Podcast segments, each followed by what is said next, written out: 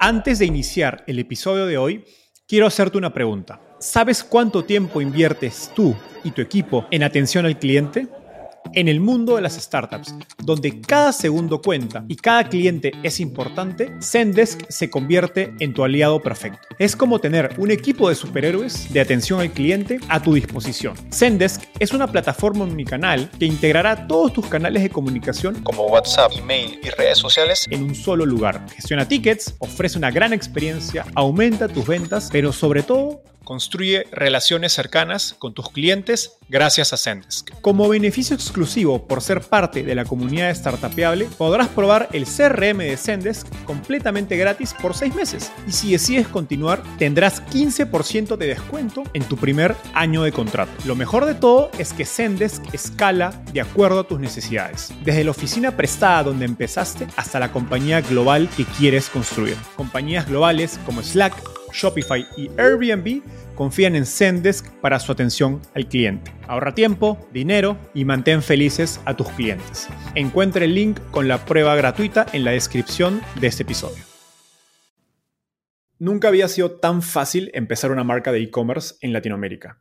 En los últimos años han surgido múltiples servicios y herramientas, pasarelas de pagos como Conecta, software de tiendas online como Tienda Nube y logística de última milla como 99 minutos, que han hecho que lanzar una marca de e-commerce sea cada vez más barato y rápido. Pero una cosa es empezar y llegar a vender decenas o cientos de miles de dólares, y otra es escalar hasta millones de dólares en facturación, que implica retos comerciales, operativos y financieros de una mayor magnitud. Por suerte, hoy conversamos con Mariana Castillo, co-CEO y cofundadora de Ben Frank, la marca de lentes Direct to Consumer que está transformando la experiencia de compra de anteojos con opciones modernas y asequibles. Ben Frank ha superado las decenas de millones de dólares en facturación, se ha consolidado como una marca líder en México y a la fecha ha levantado inversión de fondos como El Catterton, Dila y Wolef.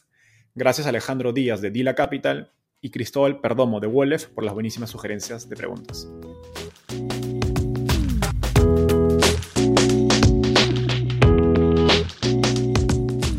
Hola, mi nombre es Enzo Cavalier y soy un convencido de que el emprendimiento en tecnología es una oportunidad histórica para resolver los problemas más urgentes de Latinoamérica. En este podcast conversamos con emprendedores e inversionistas de las startups más impactantes de nuestra región para descubrir cómo se idearon, escalaron y levantaron venture capital para solucionar problemas tan grandes como la educación, las finanzas y la salud. Recuerda visitar www www.startapeable.com, donde encontrarás todo un ecosistema de recursos para tu camino startup. Hola Mariana, ¿qué tal? Bienvenida al podcast. ¿Cómo estás? Muy bien, ¿y tú? Muy bien. Mariana, empecemos por esta pregunta que me encanta hacer. ¿Cómo llegaste al fascinante mundo de las startups? Eh, la verdad es que súper fortuito. Eh, hace un mundo de años, donde el mundo del ecosistema emprendedor todavía pues no existía, vamos a decir. Eh, no, existía, pero era muy chico. 2000, 2014, yo estaba trabajando en Banco de México, me fui a estudiar un MBA a la Universidad de Chicago con la idea de cambiar de carrera completamente. No tenía ni idea qué quería hacer. Eh, yo había estudiado economía y había trabajado en banca de inversión un ratito y sabía que eso lo odiaba, eso era lo único que tenía claro. Y que tampoco quería ser portfolio manager, que era un poco lo que, para lo que me había preparado un poco en Banco de México. Eh, pero finanzas siempre me había gustado y entonces un poco dije, pues chance un fondo de private equity o venture capital. En esa época para mí era lo mismo, no tenía ni idea de las diferencias. Eh, y empecé a platicar con gente que había hecho experiencias en, los dos y dije, pues suena como que esto de venture capital está padre. Conseguí un internship eh, y en paralelo también hice un internship para ayudar a una fintech de crowdfunding para bienes raíces a lanzar. Em, hice el internship en el fondo de, Venture Capital, la mitad del tiempo estuve en el fondo, la mitad del tiempo estuve en una de las empresas del portafolio. Y con estas tres experiencias, la verdad es que me enamoré un poco del mundo de, las startups. Em, me encantó el hecho de que pues, lo que haces hoy tiene impacto hoy, muy diferente a lo que yo venía haciendo en, Banco de México, donde yo estaba segura que si un día me moría no pasaba absolutamente nada en la chamba. Em, y entonces, con eso un poco en la cabeza, eh, dije yo me voy a, voy a entrar a trabajar en una startup, no sé si sea una mía o una de alguien más. Mi experiencia personal me alejaba un poco de emprender yo, porque mis papás habían tenido malas experiencias ahí. Em, pero al final, fortuitamente, llega la idea de, de Ben and Frank. Eh, empezamos a desarrollar el negocio y como seguía en el MBA fue un ambiente de bastante bajo riesgo para ver si esto ya tenía algo de pies y eso me ayudó muchísimo a que cuando ya tuve que tomar la decisión cuando se acabó mi MBA, eh, que pareciera un no-brainer para mí el, ya irme a esa startup. Buenísimo. Cuéntanos brevemente qué es Venom Frank. Eh, ahorita están en México, tengo entendido que están expandiendo Colombia. Em, quizás el resto de la audiencia no, no, no escucha a Venom Frank en otros países. Em, y si puedes darnos algunos números de, de, su magnitud actual, sería genial. Claro. Em, nosotros nacimos en México en 2015 con el objetivo de dar un acceso a lentes de buena calidad y de moda a un precio mucho más accesible, ¿no? Eh, nacimos como una direct to consumer, como, como ya lo mencionaste. Y hoy estamos en, México operando poquito menos de 55 tiendas. Em, en Chile abrimos al principio de la pandemia, ha sido todo un reto. Hoy tenemos una tienda y estamos en proceso de abrir unas cuantas más. Em, y tenemos más de 600 empleados, básicamente. Eh, y digo, eh, más o menos esa es la magnitud y muchos clientes, cuatro ojos felices. wow, wow. Ahora, Dentro de la industria de e-commerce, eh, ustedes encajan en, lo que, en ese término que acabas de, mencionar, que es direct to consumer, que creo que en Estados Unidos es bastante común, en Latinoamérica todavía está eh, arrancando, hay algunas, creo, algunos buenos exponentes, pero explícanos para darnos contexto, ¿qué es una marca direct to consumer? ¿Cuáles son sus ventajas y sus desventajas? Sí, em, había otro nombre que era más descriptivo para las marcas direct to consumer, que eran a mí me gustaba más, era Digitally Native Vertically Integrated Brands. Eh, y entonces, desglosemos esto porque suena muy complejo, pero básicamente son marcas que se integran en la cadena de valor eh, a la mayor cantidad posible y que no usan intermediarios para llegar a los clientes. Entonces atacan a los clientes ya sea a través de sus propias páginas o a través de sus propios puntos físicos. El modelo ha cambiado un poco. Te diría que cada vez más marcas usan otros canales, aunque se dan a conocer por sus propios canales. Y creo que ese es el, gran diferenciador. Lo que te permite el estar verticalmente integrado es, uno, tener muchísima conciencia de la calidad del producto que estás diseñando y probablemente poder diseñar un producto de mayor calidad para el precio que te está costando, porque al eliminar intermediarios, pues obviamente se comprimen los márgenes, ¿no? Y, creo que la, otra cosa importante es eh, esa cercanía al cliente, ¿no? Creo que una de las cosas bien importantes de las direct to consumers es em, que realmente puedes estar muy cerca del cliente, iterar el producto, tener muchísima más retroalimentación de lo que una marca que tradicionalmente produce, le vende a un distribuidor, que le vende a un retailer tradicional o si eres grande, le vendes directo al retailer tradicional, pero estás muy lejos del contacto con tus clientes. Entonces, eso es realmente creo que la parte más importante de las direct to consumers. Y si me empujas un poco en esta filosofía de fake it till you make it, muchas veces la integración vertical se va dando después, em, pero lo más importante es esa cercanía con el cliente y esos canales propios que te permitan llegar a tus clientes y tener unos datos muy diferentes de lo que tradicionalmente las marcas tenían. Genial, gracias por ese contexto. Ahora, COVID fue un catalizador de e-commerce, pero el surgimiento de estas marcas direct to consumer o marcas, eh, digamos, integradas verticalmente, como era el, otro concepto, empieza antes de la pandemia. Em, además de ustedes, creo que otras marcas en México que agarraron tracción eh, son Luna y Gaia. Cuéntanos qué cambios o tendencias más macro de repente del lado del consumidor y también del lado de la infraestructura digital, eh, logística, han permitido esta, esta digamos, eh, surgimiento y explosión de las marcas direct to consumer. Sí, eh, Luna y Gaia, nosotros somos generación 2014-2015, entonces sí somos bebés prepandemia eh, por bastante y la pandemia ya nos agarró en una etapa de madurez bastante diferente.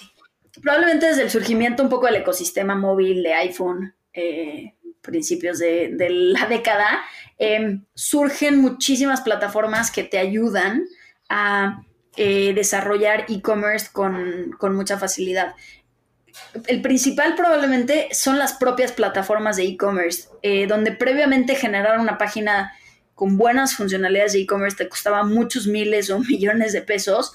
Tienes un Shopify mm, y algunas otras plataformas con las cuales estoy menos familiarizada, que en cuestión de horas y en cuestión de muy pocos dólares puedes tener tu propia plataforma. Y eso detona otros eh, servicios complementarios como los que mencionas, ¿no? Eh, por ejemplo, generar páginas de, pago, pues antes te tenías que integrar con los bancos. 2012 nace Conecta en México, que luego genera una API para que se integre con, con Shopify y no tengas que hacer nada más que decirle a Shopify prender. Em, y entonces eso hace que sea muy, muy, muy barato el crear tu propia página. Em, la logística igual y tardó un poquito más, pero servicios como 99 minutos, como iBoy, empezaron a competir y las FedEx de HL empiezan a voltear a ver este ecosistema como un probable cliente. Em, y entonces empiezas a darte cuenta que con muy poco dinero y muy poco volumen puedes probar y puedes empezar a hacer. Ahora, para mí, el detonante más importante, y es poco popular lo que voy a decir, es realmente Facebook. Eh, la venta de publicidad digital democratizada, como lo permitió Facebook, es realmente, y, Google, pero, pero las marcas normalmente como las nuestras dependen muchísimo del lado visual. Em, hay algunas que tienen un volumen de Google Search más alto, pero bueno, en general. Entonces, lo que nos permite es, antes tú querías empezar una marca y cómo le decías a la gente que existías. Básicamente es imposible. Eh, pon publicidad en la calle, ¿quién la va a ver? O sea, no, puedes targetear nada. Eh, pon publicidad en la tele, pues no te alcanza. Entonces, Facebook lo que permitió y el cambio que creo que fue muy importante fue con muy poco dinero puedes empezar a encontrar a tus early adopters. Y eso empieza a generar una bola de nieve y puedes ir invirtiendo más. Eh, pero, pero para mí ese es el gran detonante del crecimiento de estas marcas, eh, el tener acceso a clientes, que antes era muy difícil tener.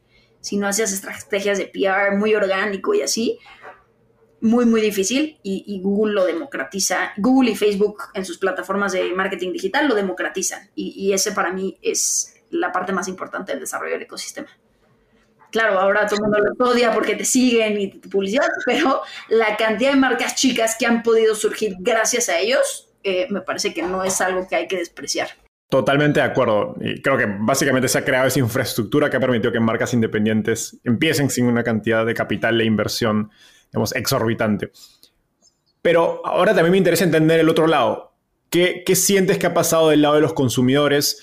Donde pasan, digamos, de comprar una marca abanico que te da, no sé, 5, 10, 20 tipos de producto, a, ¿sabes qué? Utilizo esta marca específica para este tipo de categoría de productos. ¿Cómo ves esas tendencias del lado del consumidor de pasar de marcas, digamos, mucho más genéricas, que de repente hacen publicidad en televisión, a una marca mucho más, de nuevamente, directa al consumidor, que comunica a tus necesidades, como, como hiciste al inicio, es decir, eh, en Ben Frank, digamos, llevamos mejores productos a los cuatro ojos, ¿no? Sí, a ver, creo que hay dos, dos tendencias que están pasando, ¿no? Un poco el mundo millennial, centennial, donde eh, empieza a haber una conciencia más profunda de a quién le estoy comprando, qué le estoy comprando y un poquito más de interés en entender el origen. Creo que eso da a, productos que antes se hubieran considerado de nicho a que surjan eh, de manera más importante. La otra es esta cercanía con los consumidores de parte de las marcas hace que las experiencias de compra sean infinitamente mejores a las experiencias de compra que tú tienes en estas multimarcas, eh, donde la verdad es muy común tener malas experiencias en una evolución, en cualquier cosa. Em, y entonces, pues realmente como que el empezar a tener esas buenas experiencias que parecía que solo estaban al alcance de precios prohibitivos, eh, a precios razonablemente democráticos, creo que empieza a hacer que la gente hable muy bien de las marcas y este, esta bola de nieve de, word of mouth te empuje y te ayude realmente eh, porque das una experiencia muy diferenciada a la experiencia que tradicionalmente tenían. Entonces, si yo sé que me van a traer, tratar infinitamente mejor en Ben Frank que yendo a la óptica de, un retailer grande, sin poner nombres, em, pues como que es más fácil que yo lo recomiende. O sea, para nosotros es muy normal que la gente no diga me compré unos lentes, ¿dónde te los compraste en Ben Frank? Sino que diga me compré unos Ben Frank, ¿no? Y entonces el generar una conciencia de marca a los productos que antes no existía es gracias a toda esa experiencia englobada que creo que las marcas directo a consumidor hacen bastante mejor que lo que lo hacen las, las multimarcas, ¿no? Genial, ¿no? Qué, poderoso ese cambio de decir compré unos lentes a compré unos Ben Frank. Ahora, no, hace un ratito nos dijiste que ya estaban en 55 tiendas y desde afuera cualquier persona creo que podría decir, oye, pero como una tienda de lentes, independientemente de que tenga una marca eh, chévere y digamos que sea directa al consumidor, va a ser una startup escalable. Cuéntanos qué rol juega la tecnología y en qué áreas operativas de una compañía como Venom Frank para que sea altamente escalable y rentable en comparación a un retailer tradicional. Sí, o sea, creo que eh, evidentemente no somos el modelo escalable tradicional, donde con un crear Gmail puedes tener, nada más subiendo un poco la infraestructura, puedes tener a todos los usuarios de Gmail del mundo. Como no somos ese nivel de escalable, la escalabilidad para mí es un espectro Em, y nosotros no estamos en el lado de Gmail, pero tampoco estamos en el lado de, los, de las empresas tradicionales. Entonces, ¿dónde creo que está la escalabilidad? Es nosotros apalancamos muchísimo la tecnología para tener sistemas interlazados que nos permitan ser más eficientes en muchas cosas, desde la operación, eh, y eso va aunado al modelo de negocio.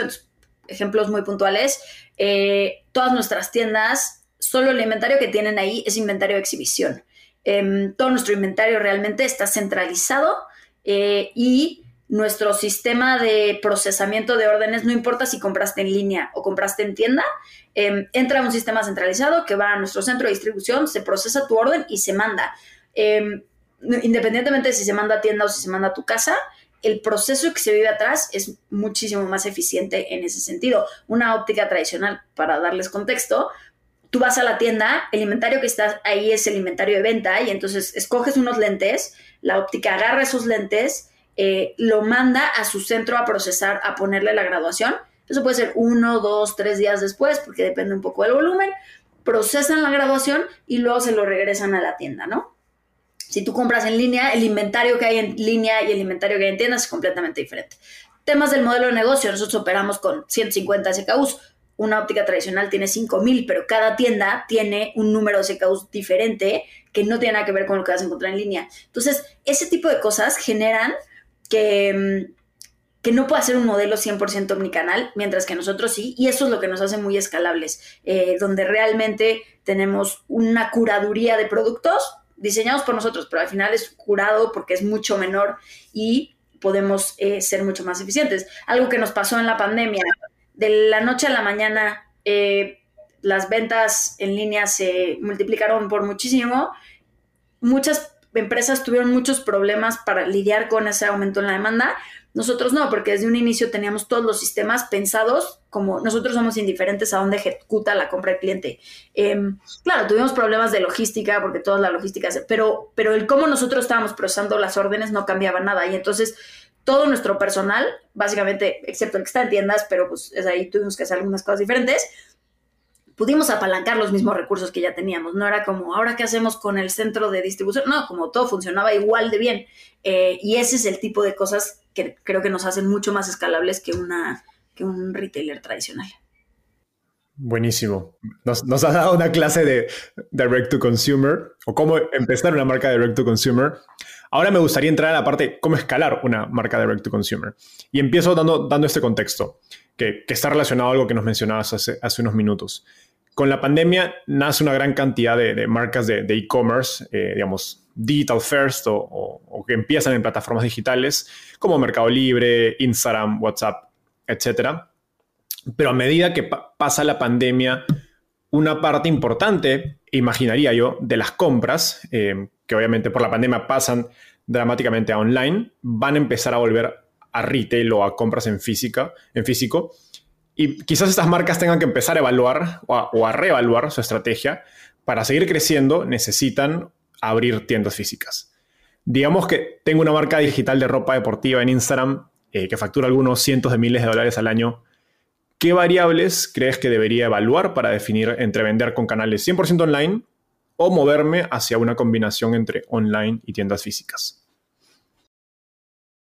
Creo que hay, hay dos, conceptos importantes que hay que, pensar aquí. Uno es em, si el vender en físico lo ves como un complemento, eh, un complemento a llegar a, clientes diferentes, eh, el, el, journey o algo de lo que quieres enseñar a tu producto es mejor en físico que no. Es el caso de los lentes, ¿no? Los lentes, la gente se los quiere probar, hay una tendencia natural de esa. Entonces, como que hay que tener cuidado de no ir contracorriente eh, y creo que es una de las cosas más importantes que puedes aprender es cuando escuchas a tu consumidor y estás yendo contracorriente, forzándolos a ciertas cosas, algo estás haciendo mal. Em, entonces, si este canal físico te va a dar un complemento, no sé, por ejemplo, si tu ropa de marca deportiva eh, es muy especial por la tela que tiene y ese feature se siente en físico, entonces puede haber un valor para que convenzas más a la gente, ¿no? Eh, creo que el, otro es si los si la propuesta de valor es suficientemente diferenciada o no. ¿Qué pasa? Cuando tú estás en todas estas plataformas, y, lo mismo pasa para, Facebook y, Google como plataformas de, marketing, ¿no? El, el, que se hayan abaratado a lo largo del tiempo ha hecho que prácticamente cualquier persona pueda lanzar un, negocio de e-commerce. Eh, eso tiene muchas complicaciones, pero si tú te metes a Amazon a buscar leggings de correr, vas a encontrar 700 opciones probablemente, porque su negocio no es curar. Entonces, ¿cómo te puedes diferenciar en estas 700 opciones? Es de las cosas más difíciles. Hay un tema de ratings y hay un tema de cosas que yo, la verdad, Amazon no lo, no lo manejo suficientemente bien como para conocer un poco más de detalle. Pero si lo que estás creando es un lifestyle brand, muchas veces el complemento físico te ayuda a que tu marca se exprese mejor. En nuestro caso, eh, las tiendas nos permitían expresar la marca como una marca de moda y no como una óptica que quizás en, online hubiera sido más diferente o más difícil em, hacer eso. Entonces tú entras a una tienda de Ben Frank y es muy diferente a cómo es una tienda física de una óptica, que es mucho más farmacéutica. Y entonces la tienda nos permitía enseñar un lado de la marca que queríamos empujar, pero que difícilmente lo íbamos a poder lograr eh, de la otra manera. Entonces, em, creo que es bien importante el entender para qué quieres tener eh, la parte física, si realmente te va a ayudar a obtener más clientes o a convencer a los potenciales clientes y si eso realmente hace sentido. Ahora estamos hablando de que pre-pandemia el 98% de las compras de retail suceden en físico. Post pandemia, si quieres, es 90%, pero sigue, seguimos hablando de un porcentaje enorme de ventas que suceden en físico y entonces cerrarte a solo ser un e-commerce te impide llegar a un tamaño de mercado importante. No digo que no vamos a llegar ahí y hay que estar en las dos, por supuesto, pero tampoco hay que cerrarnos a que solo puedes hacer e-commerce. Y en el caso muy específico de las direct to consumers, los márgenes que tienes te permiten jugar en las dos cosas. Creo que tradicionalmente hay una, una concepción errónea que los e-commerce son más baratos de operar. Hay menos costos fijos, sí, pero hay muchísimas cosas que son muy caras, empezando por la famosísima adquisición de clientes, eh, que tendemos a subestimar. Y entonces muchas veces las tiendas físicas se convierten en una estrategia de adquisición de cliente. Qué interesante este último punto que mencionas. Si no me equivoco, ustedes empiezan eh, principalmente con canales online, o sea, su tienda, su página web y algunas otras plataformas pero a medida que van levantando capital y creciendo, empiezan a darle mucho más eh, digamos, importancia y, e inversión a su estrategia de tiendas físicas. Cuéntanos cuáles fueron esos retos grandes de escalar Ben Frank a medida sobre todo que cambias digamos, tu, combinación de, canales de puro digital a esa combinación entre online y físico. Te diría que, todavía lo estamos descubriendo, ¿no? Pero em, cuando, cuando tú operas un e-commerce es muy fácil entender el control, ¿no? Normalmente hay rastro de los mails, hay, o sea, como que puedes tener un proceso de auditoría para ver si el servicio y la calidad que estás dando es suficientemente bueno. Cuando empiezas a migrar a tiendas, y creo que lo, más, lo que más nos costó a nosotros, diría, son dos cosas. La primera es entender cómo funciona el tema de permisos en la Ciudad de México, nosotros firmamos tres tiendas antes de darnos cuenta que ninguna de esas tres se podía abrir porque no tenían los permisos. Eso suena como muy básico, ¿no? Pero, pero son cosas que ni siquiera te cuestionas. Nosotros veíamos, oye, se renta este local, era una farmacia la semana pasada, perfecto, firmamos y de repente resulta que no, que el uso de suelo era para farmacia y que el trámite para cambiarlo iba a tomar seis a ocho meses porque no tenía no sé qué. Entonces, como que son cosas que, pues, cuando todo es fácil en el ecosistema digital, porque todo es nuevo, te topas con cosas que dices, no tenía ni idea y entonces empiezas a entrar en un caminito que es bien, bien difícil. Lo aprendimos, lo entendimos y después de esas tres errores que cometimos, al cuarto firmamos la tienda correcta. Em, la otra, que también es muy cierto, es supervisar y tener a los empleados correctos para retail es muchísimo más difícil. ¿Por qué? Porque tú no estás sentado en la tienda todos los días, ¿no? Entonces, algo que nos pasó, por ejemplo, en la primera tienda, contratamos a una persona, esa persona súper confiable, súper bien, em, siempre nos funcionó perfecto y bien. Contratamos a una segunda persona para atender en la tienda y resulta que esa persona no llegaba los domingos a trabajar, pero si ninguno de nosotros nos parábamos en la tienda los domingos a supervisar, como no nos entrábamos. Y eso fue lo que nos pasó. Em, de repente decían, no, está, nos llegaban comentarios de los clientes que decían, oye, pues sí, pero está muy mal atendida porque solo hay una persona. ¿Cómo que solo hay una persona? Debería haber dos. Entonces, realmente el tener una estructura de supervisión y de procesos de las tiendas se vuelve bien importante y difícil, la verdad. Em, no, no, es tan fácil. Hoy supervisar 55 tiendas, cuando tenemos tiendas en Culiacán y en Cancún, eh, pues te requiere también un, un skill set que nosotros ni teníamos, ni que es particularmente fácil de conseguir este balance entre me quiero mover súper rápido como una startup, pero al mismo tiempo tengo que cambiar procesos en 55 tiendas, ¿no? Y entonces eso es lo que se vuelve súper difícil de, poder manejar. Creo que tienes que encontrar a la gente correcta y, y no es nada fácil encontrar esos balances. Qué, interesante. De algún modo es un, es un skill set totalmente nuevo, ¿no? Porque te puede ir muy bien en, en, la marca digital, en el e-commerce, durante unos años, escalar a muchísimas ventas, pero pues es una, es una experiencia de abrir retail que es totalmente o muy diferente.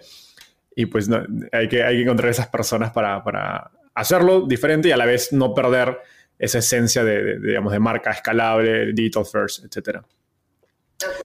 Ahora, una alternativa eh, para expandir rápidamente eh, es a través de marketplaces como Amazon o Mercado Libre, donde ellos se encargan de la logística, entre otros procesos, em, y te permite pues, llegar a más geografía, a más gente. La desventaja es que pierdes rentabilidad eh, y control sobre esa relación con tu consumidor que hablábamos al inicio, que de algún modo era la idea de ir directo al consumidor. ¿Cómo me aconsejarías evaluar y utilizar los marketplaces en mi estrategia de escalamiento? Sí, a ver, creo que una de las preguntas ahí importante es perder rentabilidad, no necesariamente. Em, como los costos de adquisición, los costos de, publicidad digital se han subido muchísimo em, y es difícil diferenciarse, entonces me parece que em, hay veces que los costos de adquisición son más caros que los fees de los marketplaces. Entonces, lo primero que yo haría es entender muy bien el costo de llevar visitas a tu página y un poco la conversión de tu página para ver si realmente ese fee es tan alto como parece conceptualmente o no. Em, la segunda es si el producto que yo vendo es un producto que puede tener recurrencia hacia mi página. Es decir, igual y la gente te conoce a través de un Amazon o Mercado Libre, pero luego las compras recurrentes, por lo que quieras, igual y tú ofreces un descuento por suscripción, eh, etcétera, em, los puedes canalizar a tu página. Em, y entonces eso serían como una de las, de las cosas importantes. La otra que creo que lo mencionas muy bien es qué tan importante es para ti la relación con los clientes. Em, qué tan comoditizado está tu producto versus no. Y, en el caso de que esté muy comoditizado, pues cómo puedes diferenciarte dentro de la plataforma, pero probablemente te va a costar trabajo diferenciarte también en marketing digital si lo que vendes son servilletas, ¿no? Em, entonces, un poquito tener muy claro eso y si hay un valor extra para el cliente de tú estar cercano a la relación, em, entonces ahí igual y probablemente puedes escoger no entrar a los marketplaces. En el caso de Ben Frank, por ejemplo, nosotros no entramos a los marketplaces, al menos todavía, porque el core de lo que nosotros vendemos es personalizado. Son lentes graduados a la graduación específica del cliente. Entonces, cada SKU es propio. Hacer ese journey bien en los, los marketplaces sería imposible. ¿Podríamos vender lentes de sol? ¿Podríamos vender lentes para la computadora? Sí el volumen que nos representa versus la complejidad de ahora estar operando diferentes, a nosotros en este momento no nos compensa. No significa que después no lo vaya a hacer, pero, pero sí entender un poco esa complejidad y ese volumen que puede venir. ¿Cuántos searches tiene tu categoría en Mercado Libre? ¿Cuántos, em, quiénes son tus principales competidores? ¿Cómo están los ratings? ¿Cómo se está muy segmentado o, o realmente hay un, hay un ganador? Son el tipo de preguntas que creo que hay que hacerse. Buenísimo. En los últimos años han surgido eh, servicios y herramientas que conforman esta nueva infraestructura de e-commerce, algunos de los que ya hemos hablado, como pagos, el caso de Conecta, tiendas online como Shopify, y en los últimos años, sobre todo almacenamiento y logística última mía, que han hecho pues, que lanzar y escalar una marca e-commerce sea cada vez más fácil, rápido, barato. Eh, obviamente, esto implica eh, un incremento significativo en la competencia en el sector. Creo que a partir de la pandemia se vio, se vio de manera muy clara en, digamos, en un futuro, digamos, a medida que esto se vuelve más común, ¿cuáles crees que son las fuentes de diferenciación eh, en las que una marca digamos, digital de e-commerce debería enfocarse? Sí, a ver, creo, que las marcas se tienen que olvidar de lo que hay alguien que lo va a hacer mejor que tú. Eh, entonces, como probablemente operar un centro de distribución no lo vas a hacer mejor tú. Eh, igual y cuando tengas una escala gigantesca lo vas a hacer mejor tú pero caray, hay un servicio que lo hace, se dedica solo a eso, como tú encárgate de cuál es tu, core, ¿no? Y entonces creo que no todo el mundo tiene claro cuál es su core, pero cuál es la propuesta de valor y por qué el cliente te está comprando a ti. Nosotros cuando arrancamos era, queremos ser los más rápidos, los de mejor diseño y los más baratos. Ok, es imposible hacer todo eso. Entonces, ¿qué, ¿por qué la gente nos compra? Bueno, pues rapidez es un nice to have, creemos. Entonces, por ahora lo vamos a dejar como algo que hacia adelante lo vamos a buscar hacer, pero vamos a enfocarnos en un buen precio y en un muy buen producto. Y entonces eso fue a lo que, a lo que nos enfocamos y a cómo comunicamos esos dos atributos en específico, no, nos, no pensar en otros atributos. Ahora con el tiempo, con la escala, hemos podido generar nuestro propio centro de distribución con unas máquinas que nos permiten ser muchísimo más rápidos. Perfecto, ya somos los más rápidos. Buenísimo. Pero nos tomó siete años llegar ahí. Eh, entonces hay que tener muy claro cuál es tu propuesta de valor y qué son las cosas por las que la gente te está comprando. Increíble. Ahora, hace unos meses levantaron una ronda de inversión importante con el Catterton para expandirse hacia el resto de países eh, en Latinoamérica. ¿Qué sabes hoy acerca de cómo escalar una marca e-commerce eh, que te hubiera gustado saber hace unos años cuando empezaron? O sea, creo que el, punto que, acabo de decir, pero me, gustaría, si hoy empezara yo una marca de cero, como usaría todos esos extras que no son diferenciadores eh, y me enfocaría, eh, nosotros tuvimos que hacer más cosas porque es un producto personalizado y así, pero me enfocaría muy poquito en esas cosas, contrataría a todos. No importa si los costos unitarios en un principio te parezcan un poco altos, em, vas a poder ir negociando en el tiempo, pero como quítate todo lo que no te agregue valor en el proceso eh, o que no le agregue valor a tu cliente y mantente súper enfocado en tu cliente, ¿no? Creo que ahorita es muy fácil estar un poquito eh, por todos lados y creo que el, valor más importante de las empresas, sobre todo cuando arrancan, es, mantener la capacidad de foco. Buenísimo. Y ahora vamos a pasar a un tema relacionado a, escalar eh, y creo que también conectado al tema de foco. Gracias a digamos, toda esa infraestructura de e-commerce, pues, emprender y escalar en ese sector se traduce en que requieres menos capital, como nos decías, para empezar esta marca. Ya no, ya no necesitas un anuncio en televisión, puedes probar con unos pocos dólares en Facebook.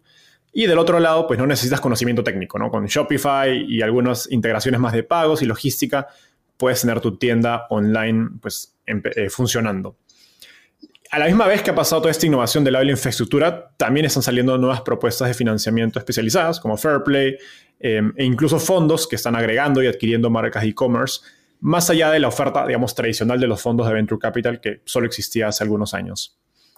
Digamos, cuando ustedes empiezan, esta infraestructura y alternativas de financiamiento, si estoy en lo correcto, no existía. Si hoy fueras a emprender esa nueva startup que estábamos hablando en e-commerce, ¿cuál sería tu estrategia de financiamiento para empezar?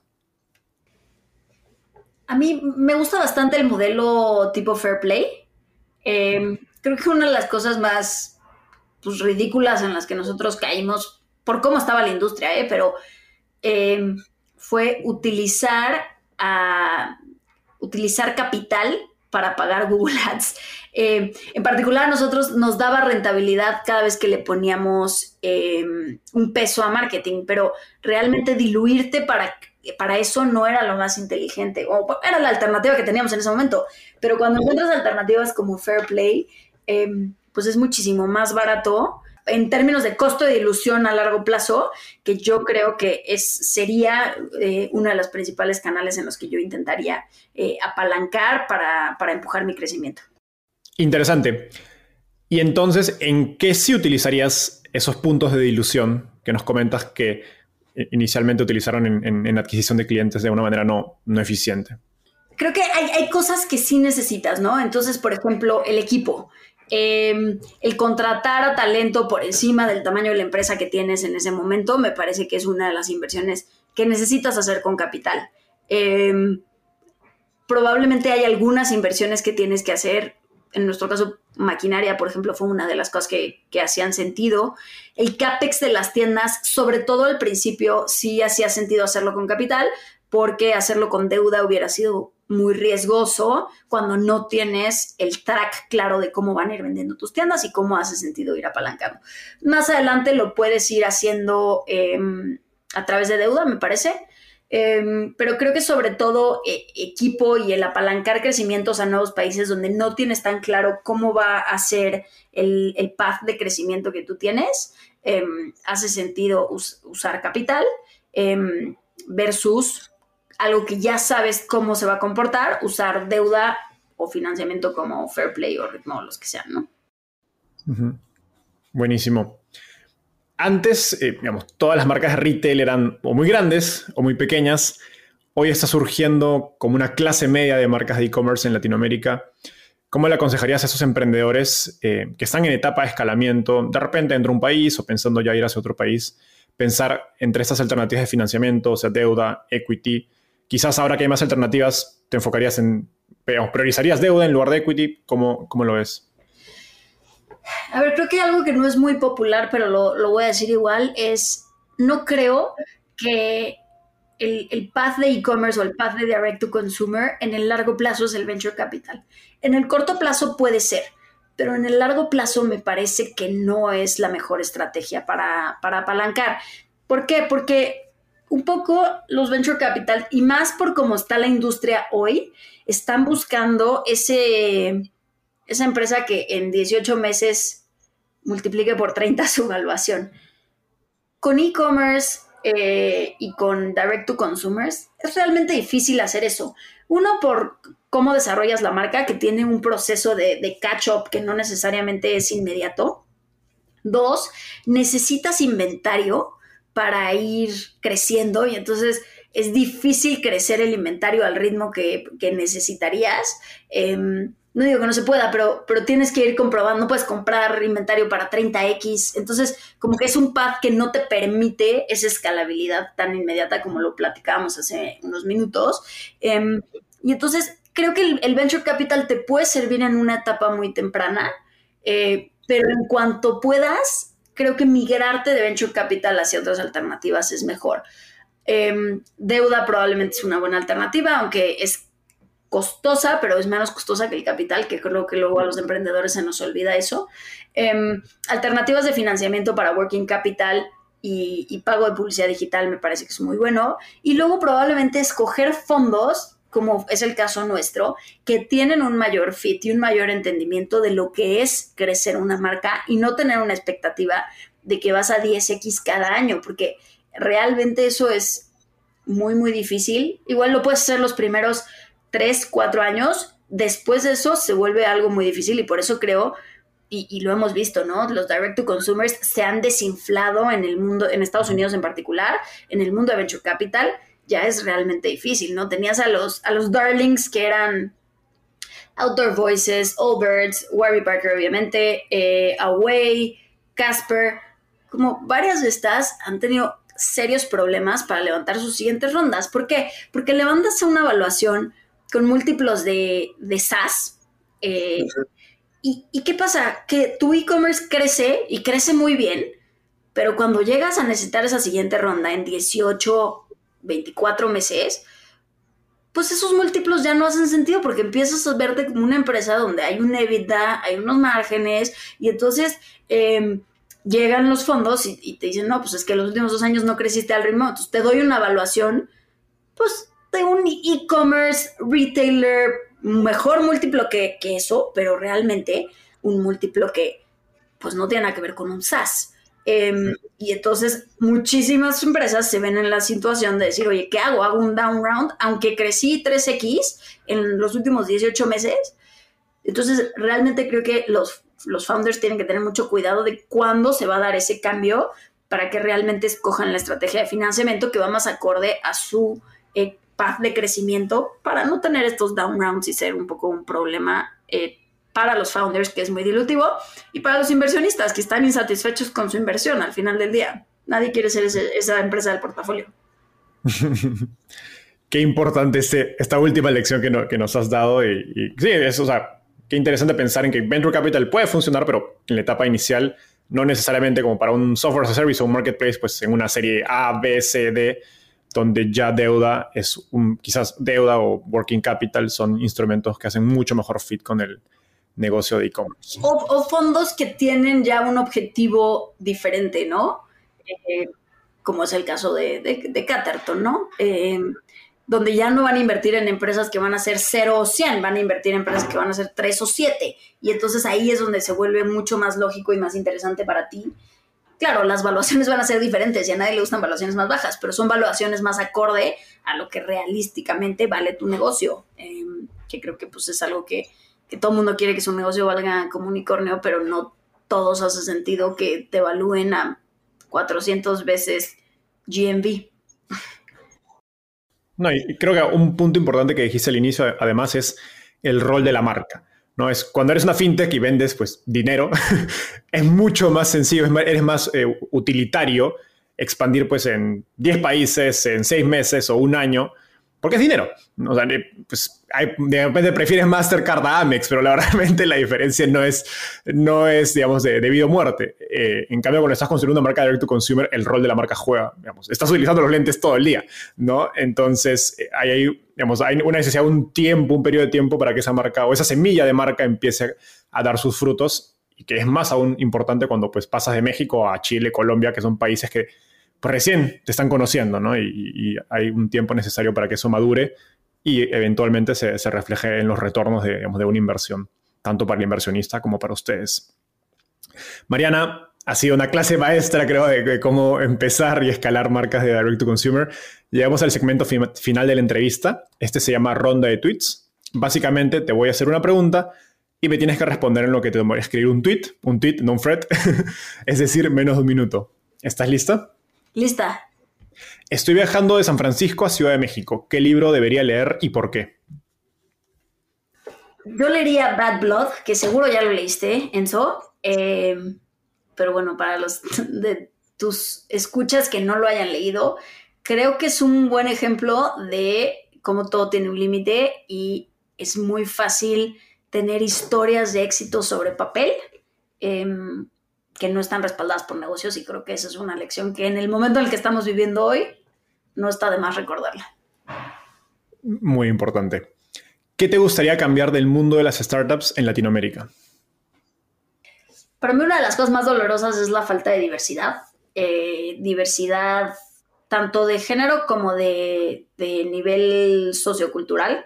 Em, me parece que hoy hay mucho premio al que tiene network en San Francisco, em, al que habla un inglés perfecto. Y lo digo desde mi absoluto privilegio porque claramente soy una persona que tiene un MBA en una universidad top en Estados Unidos, pero, pero creo que es algo en lo que es, muy fácil contar estas historias de éxito, pero todas estas historias de éxito que están lideradas por hombres blancos eh, de orígenes eh, europeos y con habiendo estudiado varios años en Estados Unidos, estamos perdiendo una parte importante de lo que, de lo que hay que aportar en el ecosistema por muchas personas que tienen otras vivencias.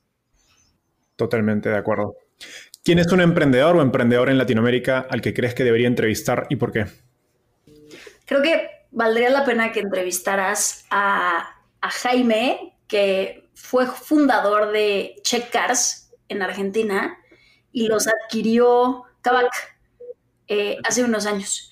Y creo que la visión de Jaime de cómo se sumó a, a y por qué lo hizo em, puede ayudar a muchos emprendedores a entender cuándo hace sentido seguir solo y cuándo hace sentido sumarte a un proyecto diferente. Wow, creo, que esta es una de las mejores recomendaciones que me han hecho por la lógica detrás. Así que yo miro mucho a Jaime, entonces creo que es alguien con quien, con quien vas a poder platicar. pero, digamos, el argumento de por qué entrevistarlo y conversar acerca de esto me parece algo muy único, porque, porque no todos los emprendedores lo han vivido, aunque muchos quizás han tenido la oferta de unirse, como tú dices, a un grupo más grande o una startup más grande con más financiamiento, etc. Y en algunos momentos, dependiendo del país de donde vengas, puede hacer sentido y puede ser mucho más eh, eh, impactante, digamos, para el crecimiento de tu negocio. Sí. Y, los otros que te recomendaría entrevistar son a Fer y Abdon, que son fundadores de Nexu. No sé si los conoces. No, no los em, conozco. Es una plataforma de, financiamiento para coches. Em, y creo que ellos son un ejemplo de, picar piedra. Es una startup, creo que eh, nació en 2012 y han pasado por procesos iterativos para encontrar su modelo de negocio. Acaban de levantar una ronda liderada por, por Alto Ventures, entonces em, creo que realmente ya están en, un punto de product market fit muy interesante, pero les tomó mucho tiempo y creo que la paciencia y los aprendizajes que ellos han tenido em, han sido también muy, muy interesantes y muy padres. Buenísimo. Mariana, esto ha sido todo por hoy. Gracias por tomarte el tiempo. Nos gracias, vemos. Muchas gracias por la invitación. Bye.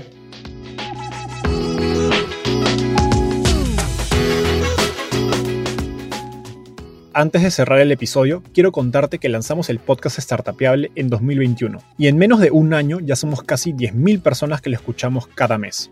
Y quiero seguir creciendo esta comunidad. Por eso, si escuchaste este episodio y te gustó, ayúdanos contándole a un amigo, familiar o colega. Suscríbete y déjanos un review en Spotify o Apple Podcasts.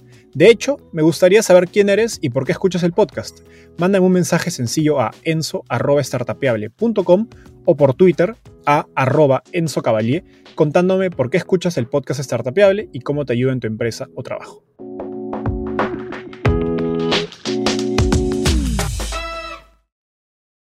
Este es un podcast producido por Explora.